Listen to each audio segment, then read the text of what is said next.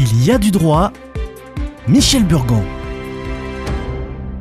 Bonjour. Sans testament, que prévoit la loi pour le partage des biens d'un défunt? Ces biens vont à ses héritiers, selon l'ordre identifié par le Code civil. En premier temps, les descendants et le conjoint survivant, puis des éventuels ascendants, père-mère, ainsi que les éventuels collatéraux que sont les frères et sœurs ou descendants de ces derniers, puis les collatéraux autres que frères et sœurs, ainsi que les éventuels descendants de ces derniers. Il est très rare qu'on ne trouve pas d'héritier, d'autant plus que les généalogistes sont très efficaces.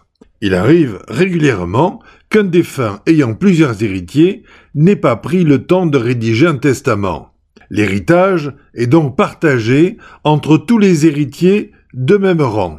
Les petits-enfants étant des héritiers potentiels, il est possible, à la mort de son père ou de sa mère, de renoncer à sa part de la succession, et ainsi elle revient directement à ses enfants, en évitant de s'enrichir inutilement, on évite de payer deux fois des frais de succession sur un même patrimoine que l'on aurait retransmis intégralement à ses enfants.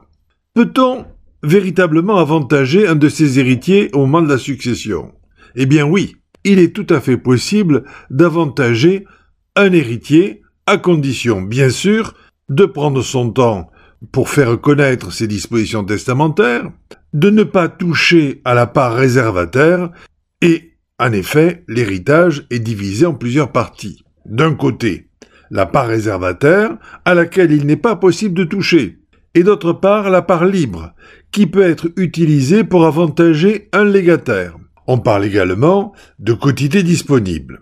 Le montant exact de la quotité disponible, et donc, par extension, de la réserve héréditaire, ce qui est réservé aux héritiers protégés par la loi, dépend du nombre d'héritiers total. Dans le cadre d'une configuration classique, un enfant a la quotité de 1 demi.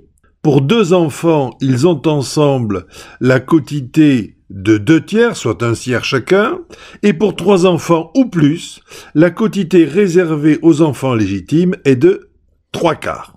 Il arrive parfois que le testament ne respecte pas cette règle, par imprévoyance du testateur ou évolution inattendue des valeurs des biens donnés.